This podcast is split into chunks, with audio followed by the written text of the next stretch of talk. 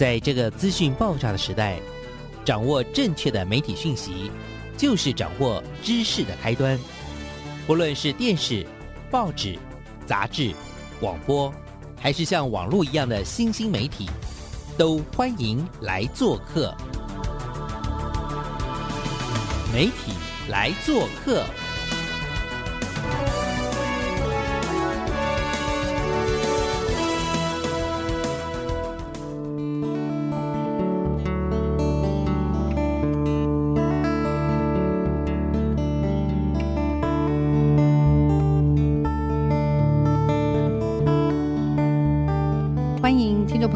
收听媒体大小事，欢迎来做客的媒体来做客，我是主持人小黄老师。今天呢，小黄老师特别出任务，我们今天要邀请到一位协同主持人，继续来跟我们聊一聊，怎么样用影像说好自己的故事。上个礼拜听不过瘾，对不对？没错，我们听这个俊达制作人聊啊，哦，真的是聊聊翻了，一一会儿聊那个。我们年轻人这个木木一会儿聊我们的绿冰箱，真的聊到聊到结束不了，而且非常酷的两组来宾。那今天呢，我要邀请的是我的新的协同主持人，来，我请他跟听众朋友打个招呼。然后，因为他声音有点好，然后呢，声音又很洪亮，可能等一下你会以为他是主主持人。来，我们有请我们的协同主持人。各位听众朋友，大家好，我是石祖德。为什么能够来担任这个协同主持人？主要是因为我这一路来，我在都在做影像工作，特别是纪录片类的工作。那这十几年也在做，就是呃，提供一些机会给台湾新的影像工作者，能够拿到第一桶金或某一桶金这样子的一些活动的计划主持人。那这次看到这个活动，其实蛮感动的，因为有非常非常多。跟以往所碰到专业的，或者是实际上从事影像工作的人不太一样的一些故事，在我们面前发生。真的，谢谢协同主持人。你看有感觉到吗？他根本就是来抢抢饭碗的嘛！哈，可以吗？可以。嗯，OK，我们超可爱的祖德，这个刚刚讲的他是制作人，然后目前也在淡江大学的呃教，等一下教育科技学系，真的好难哦！教育科技学系教。数位教育节目制作，真的，所以现在各位可以知道，不是随随便便的可以当协同主持人。好，好，今天我们的祖德这个制作人，他带了两组。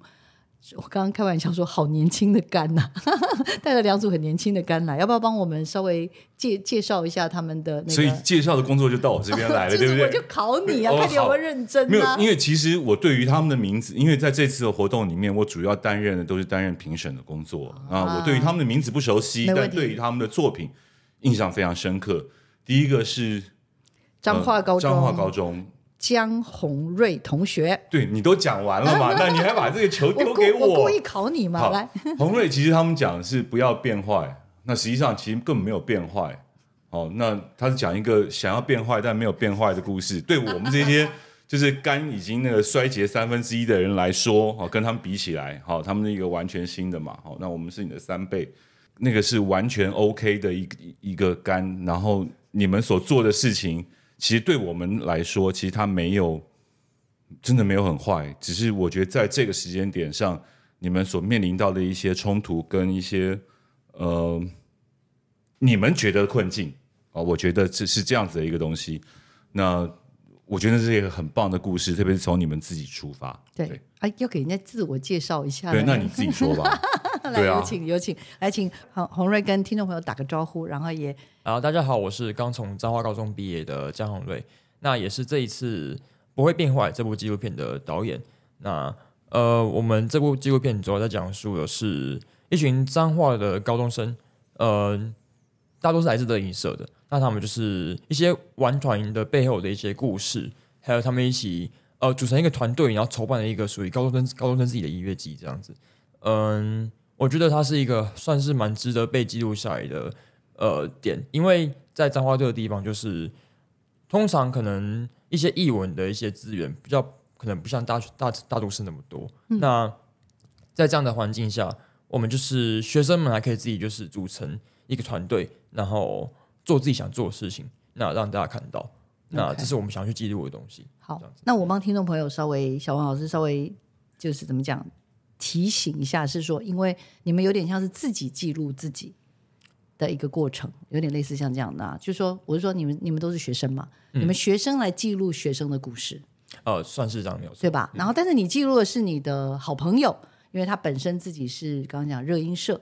那热音社其实我刚刚其实预防还在聊天说，多半老师们或家长们说可以可以可以，你大高一可以玩，高二可以玩，哎，时间差不多了，现在要考试了，要准备冲刺了，搞不好高二下就已经开始非常的不赞成做这样的事情了。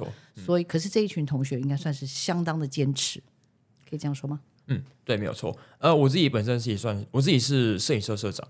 那我就是在高中的三年内，尤其是高二这一年当社长的过程中，我就接触到很多不同社团的人群，像是乐舞社啊，或是新音，或是呃，最多其实就是乐音啦。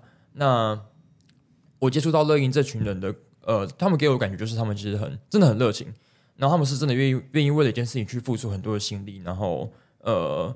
去团结合作，团结合作去完成一件很棒的事情，这样子。嗯，所以像刚刚小王老师提到的，就是他们虽然说他们已经面临到一个可能即将要人生的一个转转捩点，那他们还是愿意去付出心力，然后去完成呃这么大的一个活动。那个音乐季，对，这个音乐那好季这样子像叫什么？。那叫什么？哦，它叫半线半线归于音乐半季。线一半的，呃，半线是彰化的古地名，对，对，彰化的古地名，对。那怎样啦？赶快啦，文史 文史资料来一下啦，快点。那我们就是取作呃用彰化这个这个地名去命呃名命名我们的呃音乐季这样子。那归语意思是想要去鼓励一些可能呃青年去回流，从都市回流到乡村这样子。嗯，就是一些我们的理念这样子。嗯很酷吧？嗯，非常，因为其实故事的整个 background 是一个非常非常完整的一个结构。其实他其实刚才从导演的嘴巴里面讲出来，其实就算没看过，都可以想象出来他的画面是什么。呃，怎么样？你觉得怎么样？有潜力吗？有啊，因为，你看哦这么资，那，个高中才刚毕业，已经申请不能敲桌子哦，不能敲桌子。高中刚毕业，已经申请到了正大。那接下来，我觉得他可以受到更好、更多的一些专业上面的学习。真的。那这一次这个用影像说自说好自己的故事，据说也蛮磨人的。你到底你们到底怎么样这个挑选出这些人？等一下让你分享哈。然后我们来介绍另外一组，呃，应该说其实应该对啊，也是一位一组非常年轻的，呃，我们来介绍这位年轻的伙伴，好吧？呃对，因为其实我对他们的印象啊，倒不是来自于作品，哦，因为他们的作品，其实，在我们看到片花的时候，其实还有一些呃需要调整的地方。那比如说主角他需要重新的做一些结构性上面的一些替换。那但对我印象最深刻的是，因为他是拍晚上，他晚上的画面的层次其实不像一个呃刚开始拍的人能够拍的样子。那重点来了，重点是他们只有高二。那我就回想到我高二的时候在干嘛，哦，那发现其实这个完全不一样。那其实那对我们印象是非在对我们在现场的冲击非常大，就是人家的高二跟我们的高二是完全不同的人生。对，那他们这一组学姐，你又来呃，小黄老师又来考我，呃，学学 他们是台北市学学实验教育机构的导演吕姿怡同学，请姿怡同学呢跟我们自我介绍，还有呢告诉我们一下这次为什么晚上不睡觉，要去做深夜不为人知的一些台湾故事。来，我们请子怡跟听众朋友分享一下。大家好，我是台北市学学实验教育机构的学生。这计划发想是，呃，在学校一门课程叫台湾文化研究素养课。那这门课是在讲关于台湾的，呃，算印象吧，嗯，就是不只是只有一零一，然后台湾黑熊等等之类的。那嗯、我就想到，就是对台湾，我好像并不是那么了解。我用呃现在年轻人的角度去看，呃，更多还没被发现的台湾，就是还没被发现的样貌，再去传递给大家吧。那我要帮大家问一下喽，因为呢，听说在这个过程当中，也不是就是都很顺利啦。哈，在过程中应该，因为你因为你你们好年轻哦，才高二，高二是多几十六岁吧？我不敢算，对啊，十六岁，然后要晚上不睡觉，要出去拍东西，应该应该有点难度吧？要不要赶快先跟我们介绍一下，到底到底到底有没有困难啊？应该应该一开始碰到的第一个困难是什么？第一个困难应该是找人，就第一个就是我们年纪，大家可能这有一个十六岁的人去找，跟你说哦我要拍纪录片，那他可能就说你在开什么玩笑什么之类的。我们也是找了很多职业，然后有护理师，然后呃渔民跟催眠师，但是其实呃有些人是可以同意接受采访，但是不同意被拍摄。那后来就是我也是透过就是认识的人，然后呃找到一个现在在酒吧的呃一个老板，他也同意我们拍摄，到目前也算算后面有比较顺利一点。嗯，OK，我我我觉得很棒，我觉得重点不在于就是最后沉淀出来是什么样子，而是有这样子的一个平台，让这些年轻人能够尝试去做这些事情。因为我们常说做纪录片其实不是在拍片，做纪录片其实是在交朋友。那我觉得这件事情对于年轻人来讲，特别是这个时代年轻人来讲，每天在键盘后面 key 来 key 去，要真的让他去面对面去跟人家做沟通，其实他本来就是一个很大的突破跟尝试。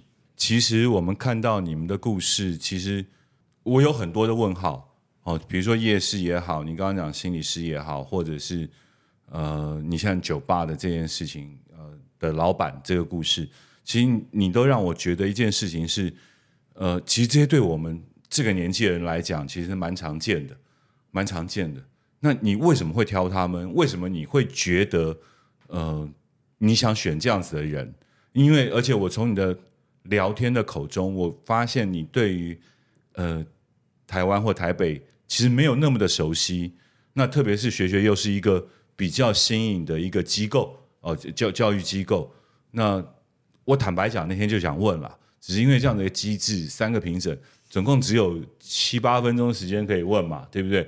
又讲好说我们一个人哦、主要问的这一这个是谁主问，另外两个看状况。所以其实我们想问问题的时间不多，所以我想问这个问题，对。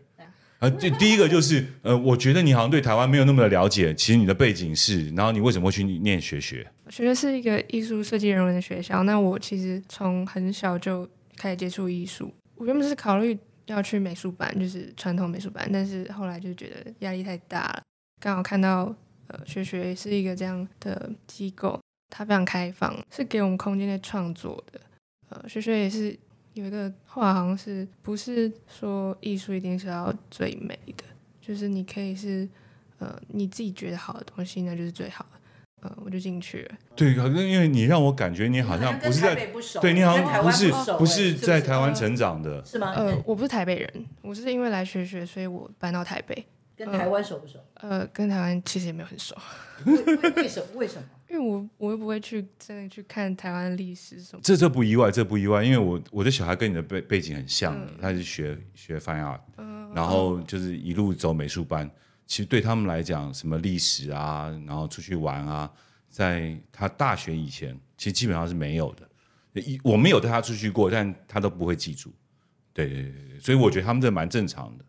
对，所以，请问导演或制作人，你对这个答案满意吗？其实我觉得可以接受，就是呃，现在的年轻人他们纯就是就是在他们的那个 focus 的那个那个那个领域里面，那其实他对于这样子的环境不熟，可想而知。因为如果能够到学学去啊，对不起啊，就是如果能够到学学去，其实家里一定有一定的水准或程度以上，那其实对小孩子管的，我相信你的爸妈对你管的一定应该蛮严的吧。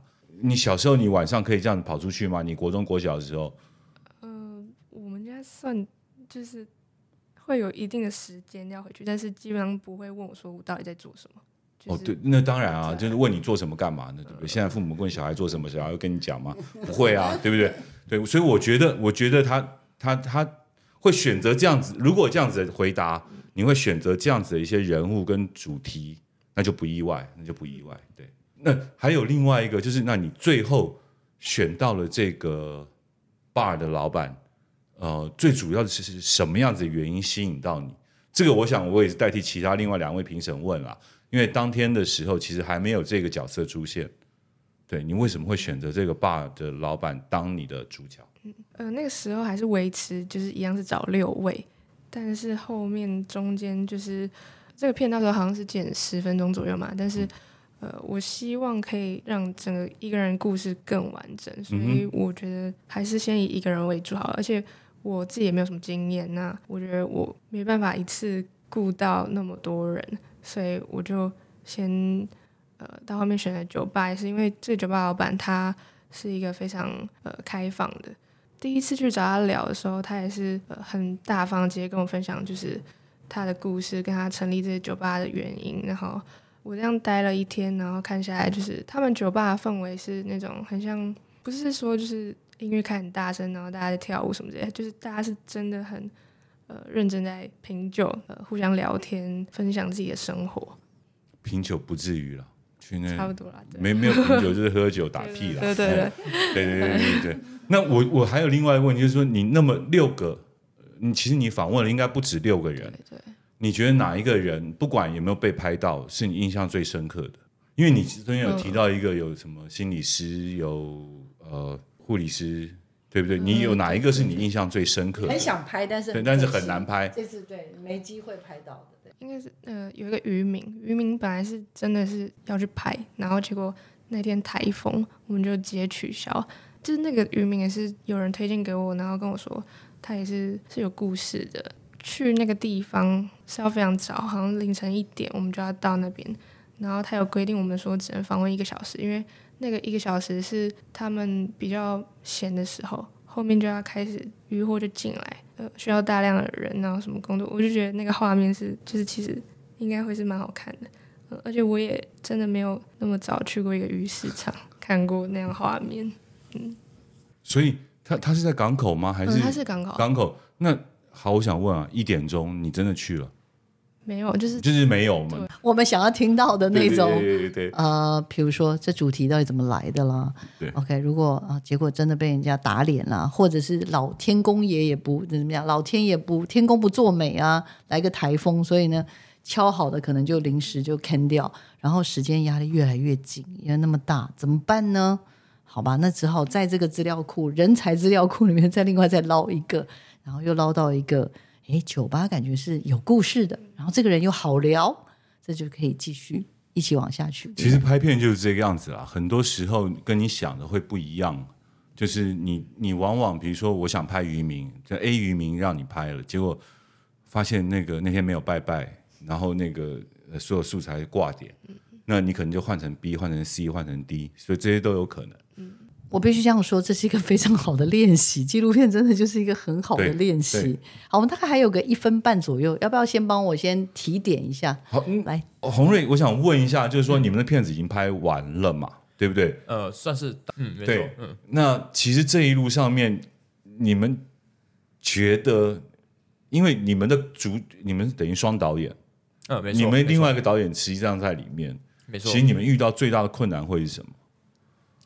呃，其实我们在拍这部片的过程中，遇到一个很大的困难是在于，呃，我们需要去寻找一个明确的呃主角跟目标跟对象这样子。因为呃，我自己虽然有办法去观察到，就是一些乐团的可能学生乐团的生态，但是我并没有办法去特别跟某一个团体或某一个人特别熟识，所以我没有办法去可能对呃某一个团或是某一个团员有比较深度的心理的一些呃探访之类的。那呃，所以我们后来决定的方呃决定的方式去呃，就是去直接，因为凯军他自己就是后来发现，其实他的故事是可以去深入探讨的，对，所以我觉得我们在呃虽然一开始在找寻主角上有一些比较大的困难，但是我们后来有比较找到方向，那就是比较锁定在凯军他身上这样子，就是从呃一些高中生的热血，再去带出一些背后的一些困难困境这个样子，嗯。今天我们聊的主题是热青年哦。其实热青年，我自己觉得啊，是大爱电视台非常酷的一个节目。那它其实转型、转型再转型、转型，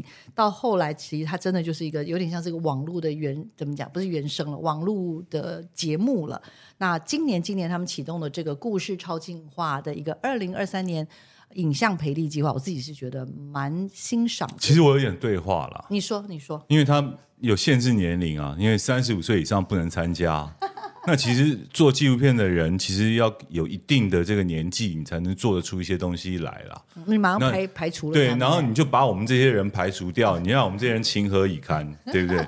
我觉得，所以我觉得大家应该这一部分应该要改进，然后让多一点人能够参加，我觉得比较实在。你有看到你背后现在有两根拳头伸出来在你后面吗？刚刚 好啦，没事。但是呃，主的主的这个制作人，等一下要请你分享你的这个心情，因为你从五十八件挑到这个前二十强。那今天在我们的现场的其实有两两组嘛，哈。但是我还是在这边想要跟大家嗯分享一下，跟介绍一下，就是呃怎么说这一次的热青年，他其实希望是透过这样子所谓的影像的培力，那尤其他们在参与的人，他们真的来的人都是一些年轻，而且是已经有投身在公益关怀的各式各样的组织。可以对，因为其实你说真的要把它做一个归类，我觉得蛮难的。里面有呃有非组织的，有组织的。他你不是一个组织啊，你现在就是一个学生嘛，这边也是一个学生，对，我司仪就是学生，两位就是学生嘛，所以其实他的范畴非常非常的广对。他应该严格来说是自己心中有一个梦想，梦想有一个理想。因为其实这一次不管是五十八还是二十，其实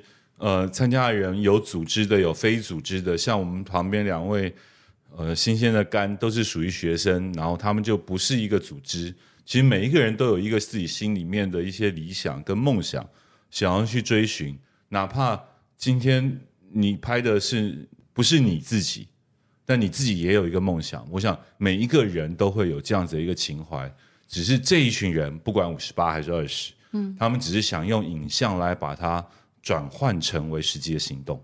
没错，所以嗯，就是刚刚讲了，从在这个故事的挑选，不管是从看一开始看气化嘛，哈，然后到后面看片化，一定有你的感动感触。等一下让你分享。那但是刚刚我们聊也跟听，我们今天听了先听了志怡聊了，他真的被怎么讲撞墙了蛮蛮多次的哈，对对对，然后也真的蛮辛苦的。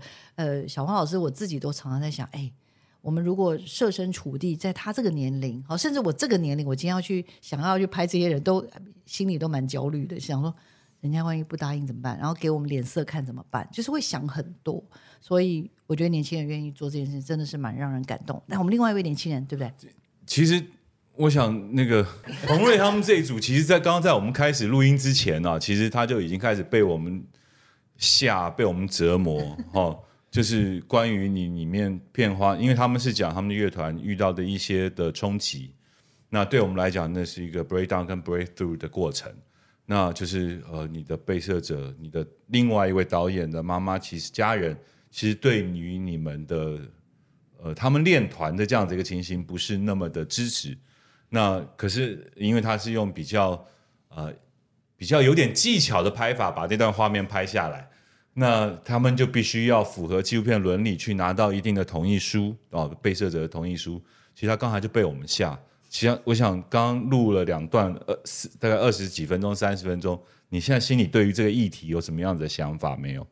我觉得我们就是，其实我们也是一直在去调整我们自己的，就是应该要怎么去拿捏那个分寸，就是关于可能我们要多少的呃，让妈妈进来多少，或是让这个冲突有多少的分量在里面，然后要怎么去保证说这个不会造成太大的什么影太大的那个叫什么那个副作用，这样的对。然后呃，片中虽然争吵，但是我们是后来到呃比赛过后，就是现场其实是很嗯，尤其是当天就是我们他要去比赛嘛，那后来就是他爸爸妈妈有到现场，甚至有也是有被当这当天的主持人就是呃现场就是访问他妈妈，你觉得你是为他骄傲的吗？你是吧？你你你是为他骄傲的吗？这样子就是你觉得他是呃表现的如何这样子？那其实后来是有一个还不错的结局，那就是可能过程中我们要去要去取得一些同意，或是要去拿捏一些东西，一些一些分寸啊。但是我我觉得这个我们会在之后的影片里面去做好吧。对，我觉得对，目前是这样子。我其实要跟观众朋友讲一下啦，其实呃，我们拍纪录片或不管是是不是拍纪录片，我们都有一个东西叫做同意书，被被拍摄同意书必须要签到，不管今天这个人是熟人还是陌生人，那通常在一定的时间长度使用范围的上面，我们就需要去找人，就是被摄者签下你答应啊，被被我拍这件事情。哦，要不然的话，其实会很容易伤害到被摄者。提案颁奖的时候，我有跟你们讲，嗯，就是在没有麦克风情况的的情形底下，跟他们讲，我觉得你们这个东西不坏。其实，在这样子一个年纪里面，我觉得你们应该更多的去尝试一些，当然不是要你去做一些坏的事情啊，哈，就是社会范畴、你社会价值里面觉得坏的事情，我觉得你们应该更大胆的去尝试一些你没有尝试过的事情。当然没有要你呃去杀人放火、嗑药啊这些东西，当然不是，而是说有很多事情你们可以去尝试。那有些东西可能会稍微边界一点点，但是我觉得趁现在年轻，还有一个新鲜的肝，我觉得能够去做就尽量去做。呃，要不然等到你年纪大一点的时候，其实你想做你也做不了了。对，那因为我刚才得知他考上了这个正大，那其实你现在的念书跟我们当年念书不一样。学姐念书的时候，应该就是随便画一画就画到了嘛。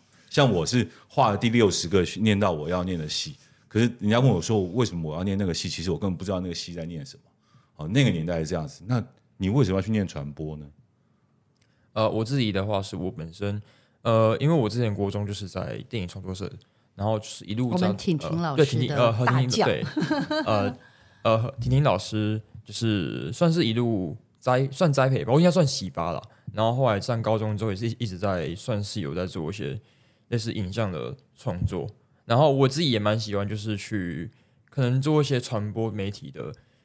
像是我自己在高中的时候，我就是很常担任一些活动的，像是文宣，你不或是摄影摄对摄影摄影对对不对？社长呃摄影社社长，然后担任一些什么、呃可能社群媒体的文宣，或是去经营一些呃有关学校的媒体这样子。我觉得那其实就是我喜欢我喜欢让自己的一些理念被别人看到，所以我就是会想要去呃更进一步的去研究说怎么让别人看到我的东西。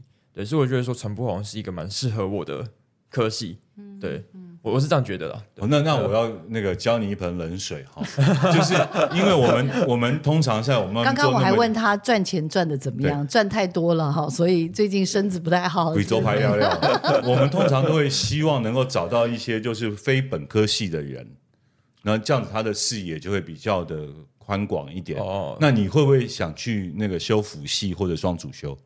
呃，其实我有这样想过，就是我觉得好像应该要有多一点，就是以不以影像来讲的话，好像不管纪录片还是什么影像，其实你应该要有多一点的就是视野了我觉得有些纪录片比较需要比较广一点的视野。然后，嗯、虽然我是还没有特别去想过说有办法在自己的能力上去可能服什么系之类的，但是我觉得可能未来会想试试看去学一些不同的课或是不同的，就是其他系的东西，其他系的课程嘛。我觉得会想试试看这样子。我们好像在挖坑给人家跳的感觉。但是但是你也是提醒他们，就是不要只是怎么讲，就是可能有一点呃过度美化了这个这样子的一个，就当然因为本质上是非常喜欢的，因为我觉得啊，有很多的专业，比如说呃，我们传播的专业，其实你在学校学的，跟你出来做的，呃，不太，其实已经不太一样。你出来可能从头再来。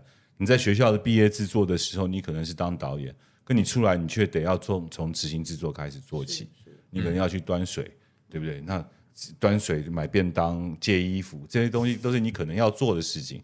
所以我觉得多让自己有一些呃坑可以跳，我觉得是一件不错的事情啊。对，谢谢谢谢我们的制作人直接直指要害。来，我们来要不要请教一下另外一位年轻人，好不好？对，大概那个，因为刚刚这边是呃已经算大一了嘛，还是我们要先请你有没有什么关于深夜不为人知的台湾故事？还有没有一些像刚刚那我们的这个洪瑞算是导演了，洪洪瑞导演就是想要表达的东西？呃，其实我们深夜不为人知的台湾故事有没有特别想要表达的东西？以及呢，现在呃，有一次我们去拍摄的时候，因为那天是刚好是七夕，我们在拍摄的时候，突然有一个女生走进来，然后她就是一个人，然后就一直坐在角落的位置，前面都没有什么事，然后就是自己一个人，然后喝酒，然后划手机，拍到一半，他突然就是有点大哭，就是不是很好。嗯，因为我刚刚说那个酒吧不是那种特别嗨，然后闹的那种酒吧，它比较像就很温馨，然后像咖啡厅那样，就会有很多人去安慰他，然后去开导他。我觉得那里就是，呃，我觉得那个空间比较像是大家在讲彼此的故事，然后很认真去诉说，就是自己最近发生的事情，给你很多意见，告诉你下一步该怎么走。就是特别表达，就是在呃酒吧的空间不是一个只是喝酒的地方，嗯，就是大家是可以呃怎么说用真心吧，就是去讲自己的故事。那德哥，我们刚刚其实跟他们两位聊了，也知道就是他们真的就是呃起心动念啊，想要拍什么主题，然后真的也想要带着观众大概透过这个片子能够去认识，比如说是认识一个年轻人的一种，或者是一群年轻人他们在对于热热音啊热这个所谓的热对热音社了，好，对于一些这样子的一个社团，然后跟家人之间有点，我觉得有点像是一个价值观的拉扯。好，那有有这样的有这样子的一个一个探索的过程。那另外一组高二的同学呢，真的也蛮猛的，就是平常晚上应该也都没有在做这种夜生活的探索，他这次决定跨出他的舒适圈去做，然后一直被人家咚咚咚一直打枪，一直打枪，到最后终于找到一组很还蛮不错的。我自己光听起来我就觉得其实蛮有视觉感的，而且上次刚刚还聊说。怎么怎么录一录，竟然有人在里面爆哭哎，是不是？这这这这这这也是蛮真的蛮特别的哈。好，所以听完这些之后，那德哥其实你是从五十八组就开始看计划书，然后到遴选到最后的二十组前二十强，然后又看了他们的片花，然后听说也在过程中给他们一直各种拷打等等，这样要不要跟我们也聊聊你的心得好不好？因为我们听了很多他们的感受感想，来有请。呃，其实很多听众。其实呃，可能不是那么了解。其实纪录片有很多这样子的一个形态，全世界各地，就是呃，你花七分钟的时间去提案，八分钟时间 Q&A，然后你可能可以得到一些 feedback，这些 feedback 可能是钱，可能是评审们的意见，或者是你还有一个下一次参展的机会。其实呃，对纪录片而言，或者是对影视而言，现在有很多很多哦，还有新创，有很多很多这样子的一个 forum 在存在。那其实这次呃，故事超新化热青年这个二零二三影像培力工作坊，其实就是这样子的一环。那只是说它针对对象是非常年轻的族群。那因为我刚刚有 complain 过嘛，哈。那其实像就像三十五三三十五以下的 的年轻人，那包含在座的两位，其实他们是他们就是最年轻的那一个族群。我觉得我看到的东西是，呃。我想，可能连主办单位都没有想到，他可以看到那么多台湾原创原生的一些故事或团体他们在做的事情，然后愿意把它影像化。我觉得这件事情是很难得的。如果在我的年轻的，比如说二三十年前，呃，会有这样子的人，但是你要把它影像化这件事情，其实它是有门槛，它没有那么的容易。现在我们用手机，你看，现在小小黄老师就拿着。那个 iPhone 在那个来拍我，对，那以要是以前的话，然后就对不起，那我胶卷那个要那个买一下，然后这个什么东西要弄一下，就相对它的门槛就会比较高。所以现在用影像来做记录，或者用影像来做 do something 的人会越来越多，而且越来越容易。那它可以变成是创作的一环，它也可以变成是呃说故事的一种方式，一种工具。所以，这是我这次看到最难得的一个地方，就是每个人把自己最真的那一面呈现出来。那大部分的题材都是跟自己有切贴身关系的，比如说，呃，其实里面有像那逆风剧团，逆风剧团的尾盛，其实我在别的地方就跟他有合作过，有拍过他们的故事，他们就是就是帮助中呃。他们算中错之家吗？这个要问他，反正就是各种啊，就是基本上在学习上，或者是就因为他是逆风嘛，对，所以基本上就不是顺着跟他不是顺着啊，对，都是都是逆风。这一群人，我永远记得我前面一部片子拍他的时候，里面一天到晚都哔哔哔哔哔，啊，因为那声音不能出来，因为我们要播嘛，那会有尺度上的限制，所以那就只好一直哔哔。你说讲脏话等等，我没有说你说的，对，那。那他就把这一群人就带到身边来，好，那这是他自己的故事。以前是我们拍他，这是他自己来拍他们的故事。我觉得像这样子的例子就很难得。那还有像那个有一个拥抱模糊，那基本上我永远记得颁奖那一天，他他也在现场。我不知道两位有没有看到，其他的同学就牵着他出来，然后他也是工作团队的一员。如果我没有记错的话，他也是工作团队的一员。那他原本。看得见，就是慢慢、慢慢、慢慢的看不见。那他用他的那个方式来呈现出来自己的心态，我觉得那个是一个蛮大的一个尝试跟跨出去的那一步。因为毕竟我们还是靠视觉跟声音来做创作或者做成品的一个一个东东。嗯，哎，嗯，所以所以你要让他能够来参与，我觉得那非常非常的难得。那还有就是光华街六十六号，其实我。我认识他是在花莲的时候认识他的，是吗？就正好就去放片，然后就就过来跟我打屁哈啦，然后就认识了他。其实他们在做这个呃铁路老屋的一个保存哦，然后再活化。其实呃，台湾有很多很多这样子的例子啊，因为不管西边，不管东边，因为台湾的铁路当年是非常重要的主要的干道跟运输的往来，到现在还是，所以它拥有非常非常多的腹地可以来做使用。所以以前可以看到各地啊最便宜的地、最便宜的房子或租金，你要租最便宜的都在铁轨边上。嗯，哦，那个那个像以前的现在的市民大道。以前的旁边的房价低到我非常的恭喜发财，对，那像这样子的故事其实也可以看得到。因为我真的觉得拍片有一点像一个叫做什么啊，没有到上刀山下油锅，但是那种身心煎熬，我想肯定有吧，是吧？一定有，而且下油锅上刀山。听说刚刚有人说他已经想要逃走了，没有来开玩笑，我不确定到底。在这个过程中，有没有经历这样的过程？到底收获是什么？以及对自己未来的可能的想望大概是如何？我们就请我们的正大的洪瑞同学先跟我们分享一下，好不好？来，有请。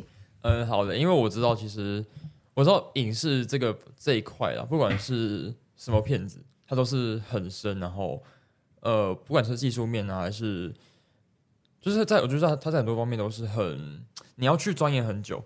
那你必须要在这个。这个业界里面去打工很久，你才有办法去有点成就，或是有一点立足之地。那我觉得就是，嗯，呃既然我已经就是可能决定要走上这途，或是我目前已经读要相关相关科系了，那我觉得我会希望自己未来有办法去呃更精实吧，更精实自己的一些技能或是一些自己的实力，然后也去呃拓展一些旁边的一些多元的东西。对，我觉得这是因为毕竟现在讲究什么斜杠啊，或是一些就是你要有很多元的技巧能力之类的，我觉得这才是呃年轻应该要去追求的东西啊。所以我会蛮期望就是能够再去多元的，就是把自己能力提高，这样子对，很棒，对自己的期许啊，嗯，很棒，觉得很感动。好，来年轻的资怡，好吗？来跟我们。分享一下，听真的听说想要逃走，他说对，真的有一点。然后呢，以及对未来的期待跟想象。嗯，怎么说？就是我刚刚虽然说就是做不下去，但是呃，到目前为止拍完，我其实对影像也有改观，然后反正就是都是有蛮大的突破吧。但是拍过程拍完之后，呃，我有跟我伙伴说，就是好像就是蛮好玩，就是呃，自己有想这结束之后再去做一部，但是。还在想，对自己的期望就是找到自己喜欢风格吧。我觉得就是去做自己喜欢的事情，但是在这年纪应该是蛮容易的事情。协同主持人，他他们他们开的条件，有些东西我们实在没办法说，或者没办法做，对不对？什么意思？时不我与啊！因为三十五加跟三十五 minus 还是有不同的，对对对，是不是？还是有一种。先天上的没有办法克服，没错没错没错没错。好了，那我刚刚有留，我现在有预留一分半给你，快点。对于那个二十组，你要说，不管是五十八还是二十，其实我都要跟大家讲，就是当你有影像作品出来的时候，如果你愿意参加这样子的一个 pitching for room 的时候，你不管有没有中，中了你还可以送别的地方，没有中的更要送别的地方。你可以去试试看，这样子的资源可不可以拿得到？呃，我身边有非常非常多的例子，就是一次不中。再送第二次，第二次不中，再送第三次，非常非常多，包含我自己在内，其实大家都是这样子的过日子。所以未来各位如果呃在做影像这条路上面的话，千万不要怕失败，失败是你下一次成功的开始。所以就让他去做，继续不停的尝试就对了。大家有听到吗？蛮感人的哦，哈，是不是？组的制作人当跟他们的这几位老师们呢，精挑细选为大家所挑选出来，然后也给了他们。呃，大概也蛮长一段时间的一个一个培训，然后也有机会让这样子的一个过程当中，慢慢的产出，每一步都很精彩，每一步都不能错过，请大家直接到网站上去看吧。其实前面啦，我们有那一集里面，其实呃制作人也有跟我们聊，就是透过这样子一个过程，其实他感受到的是台湾的年轻人的能量。那制作人呢，你你觉得呢？经过这个过程，一段话或一句话来给，就是你看见了什么？我看到的是台湾的。这群新生代愿意用影像来诉说自己的故事，然后让自己可以对这个社会的扰动能够有更大的影响力，这是我所看到的部分。对，OK，谢谢导演。然后有感觉啦，也是真的，也触动了我们很多的人，不管是今天在旁边旁听的人，或者我们在受访的人，甚至就是在这过程当中陪着他们慢慢慢慢成长，然后甚至慢慢一步一步走出来，包括他们的指导老师等等。我觉得这都是一个很美好的过程。所以有时候结果谁拿到那五万块不重要了，哈，对不对？不重要，那真的不重要 也很重要。你可以分我一点，你分我们两个一点都不错。好，但是但是我觉得那个过程应该是非常美好的，也也一定要记得这个过程，这么多人陪伴着你。好，OK，我们这礼拜呢媒体来做客的节目就进行到这边喽。我相信大家一定非常非常喜欢我们的接连的这两个礼拜为你准备的故事，跟介绍这么多可爱的伙伴们给大家。也请听众朋友持续锁定我们的媒体来做客。我们下礼拜见。我们非常感谢伙伴们，谢谢下礼拜见，拜拜。